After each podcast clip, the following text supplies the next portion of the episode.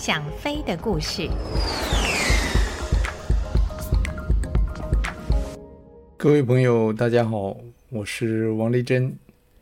欢迎来到《想飞的故事》这个单元。今天要说的故事是中华民国空军历史上非常重要的一场空战——梁山空战。在这场战役中，四大队二十三中队的中队长周志开上尉，因为个人单机击落三架日本轰炸机，而获得了中华民国空军的第一枚青天白日勋章。虽然周志开上尉在那场空战中赢得了如此高的荣誉，但是因为时间久远，许多空军的年轻军官并不是很清楚他是在什么情况下立下这样子的战功。而一般百姓更是不知道周志开是何许人也，因此今天我在这里将所知道的梁山空战与大家分享。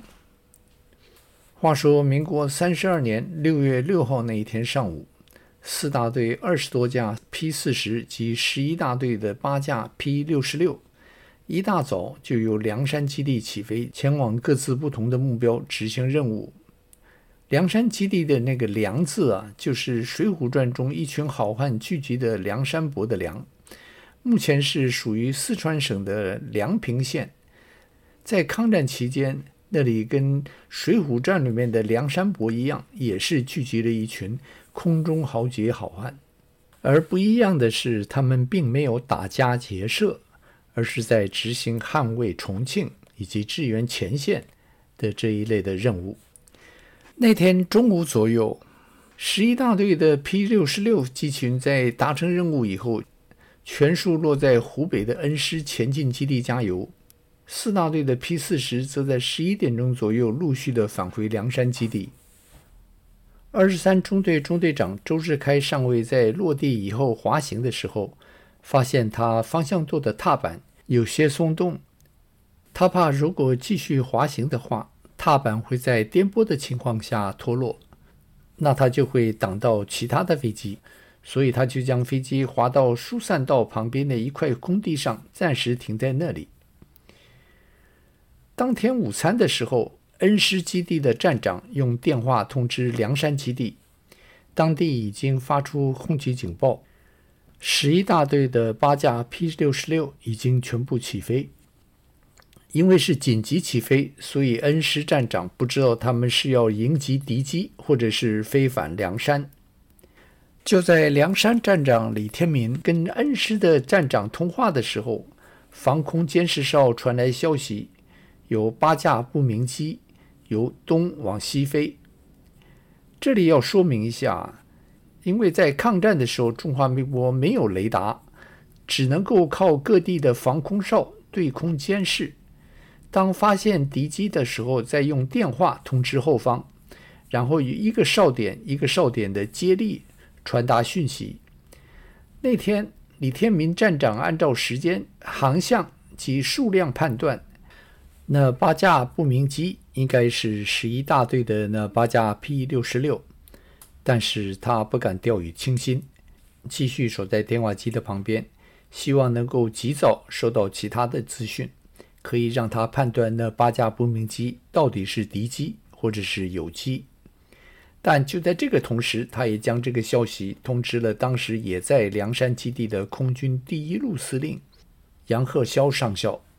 杨司令在了解了状况之后，先是下令所有的飞行员登机待命，同时立刻与重庆的方面联络，希望能由重庆方面知道那八架 P 六十六的位置。而那个时候，周志开刚刚吃完中餐，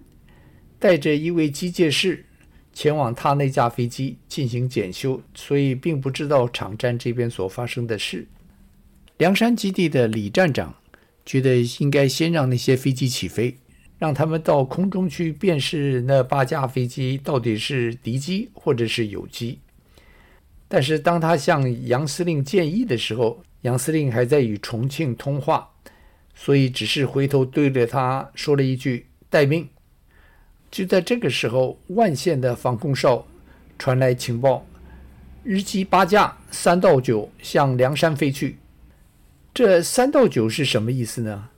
这是以时钟的十二刻度作为方位，三点钟方向是正东，九点钟方向是正西，三到九就是由东向西飞。李站长知道万县的情报一向非常准确，所以当他听到万县已经确认是八架敌机正在向梁山飞来的时候，他知道起飞拦截敌机的时机已经过了。果然，八架敌机就在那个时候飞抵梁山。本来可以起飞迎敌的那些飞行员，在敌机已经飞到机场上空的时候，也只能跳出飞机，赶紧疏散。那群刚落地的 P 四十战斗机就在机场上毫无掩护地被日军炸毁。李站长看着那些被炸起火的 P 四十，心中又急又气。急的是那些飞机在他的场站上被炸，他将如何向上级交代？气的是看着那些正飞在头顶上的敌机，他却没有丝毫反击的能力。突然，一阵低沉的发动机声音由跑道那边传来，李站长大吃一惊。他当时以为敌机在飞机场落地了，那么他十个脑袋也不够被砍啊！但是当他转过头，却看到一架 P 四十正在机场的西北边跑道以外的泥水地上强行起飞。李站长知道那里都是泥浆，通常飞机滑到那里的时候，轮子都可能会下陷。如今，一架飞机竟然在那里试图起飞，在他看来，那纯粹是疯狂的举动，根本没有成功的可能。他在弹如雨下的惊险情况下，一直盯着那架在泥浆中冲刺前进的 P 四十。当时的情形就像老天爷存心要帮忙似的。那架 P 四十在冲过大半段的泥水之后，机身与地面的距离逐渐拉大，起落架所溅起的水花。也逐渐减少，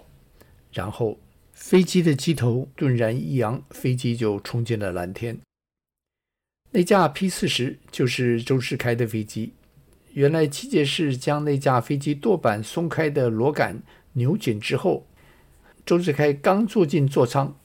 将发动机启动，准备滑回停机坪加油挂弹的时候，他看到机场那边人员开始奔跑，同时天空也传来了敌机的声音。他抬头一看，几架日本飞机已经飞入机场上空，开始投弹。现在我们没有办法知道周志开看到那个景象之后心中在想着什么，但是可以确定的是，他决定立刻反方向起飞，因为敌机正在对着跑道投弹。如果他进入跑道起飞，一来危险，再来也是会被日机发现。于是他就对着机场旁边上唯一的一块平坦的地形冲去。虽然他看到那块平地是坎坷松软的泥地，在那里起飞的风险非常之大，但是他仍然对着那里冲去。凭着他卓越的技术及坚强的信心，他利用短场起飞的技巧，成功的将那架 P 四十在泥浆上面飞上蓝天。当他起飞之后，先是保持低空围绕着机场飞行，尽量的让飞机橄榄绿的颜色融合在地貌里面，不让日机发现。他知道他飞机里面剩余的油量还能维持一个小时左右，机枪的子弹也还够用，因此他环绕着机场飞行的时候，也一直在找可以对敌机奇袭的机会。当周志开绕着机场飞的还不到一圈，他就看到最后一个编队的三架日机。在投完弹之后，对着武汉的方向开始返航。于是他把握着这个机会，推满油门，对着敌机的编队跟了上去。周志开一直将飞机保持在低空，对着敌机接近。当接近到机枪射程之内的时候，他将机头拉起，对着敌机编队冲去，同时对着右侧的敌机开火。那架日机在毫无警觉的情况下，发动机中弹。然后就带着浓浓的黑烟坠落在凉山东南区的山凹里面。另外两架飞机在发现右侧的僚机被击落之后，立刻靠拢起来，想将两架飞机的火力集中，以求自卫。但是 P 四十灵活的性能是日本轰炸机没有办法比拟的。周志开运用他的战斗经验与技巧，在那两架轰炸机的周围闪转冲刺，一面躲避敌机的机枪火力，同时寻求有利的攻击方位，对着敌机开枪。就这样攻击了五六个回合之后，终于将那两架日机击落。全身而归的周志开本来想飞回梁山基地。但是他想到梁山的跑道在经过日机轰炸之后不一定适合飞机落地，于是他就直接对着重庆附近的广阳坝机场返航。蒋委员长在知道周志开单机在日机奇袭下冒险起飞，同时击落日机三架之后，非常高兴，当即宣布将颁发青天白日勋章给他，同时将他晋升为空军少校。几天之后，蒋委员长亲临重庆的白市驿空军基地，为周志开挂勋。在日机轰炸之下，周志开冒险驾机由泥浆上用短场起飞的技术强行起飞，是大致的表现。起飞之后不飞离机场，反而伺机以单机冲向敌阵，将三架日机击落，是大勇的行为。这种大智。大勇的表现是他赢得青天白日勋章的主要原因。得了如此高的荣誉之后，周志开这位年轻的空军中队长仍然和往常一样的执行任务。目前住在旧金山湾区的朱安琪老先生，在凉山之役之后被调入二十三中队。他在回忆起周志开麾下执行任务的往事时，就曾经多次的对我提及周志开的为人谦虚。飞行技术的熟练及在战场上的骁勇。然而，将军难免阵上亡。周志开在创下单机击落三架日机辉煌纪录的半年之后，于民国三十二年十二月十四日，在湖北长阳县上空遭到日机偷袭后，因为油箱漏油，继而在迫降时候的失事，壮烈的为国牺牲。殉国的时候才刚满二十四岁。周志开瑞士虽然只活了二十四年，但是他的事迹却在空军中被传颂了八十多年。空军官校到今天还有一栋楼，命名为志开楼，就是希望学生们能够以周志开烈士的事迹为榜样，效法烈士的精神，为国效忠。好了。今天的故事就说到这里，下个礼拜我再找另外一个故事说给您听。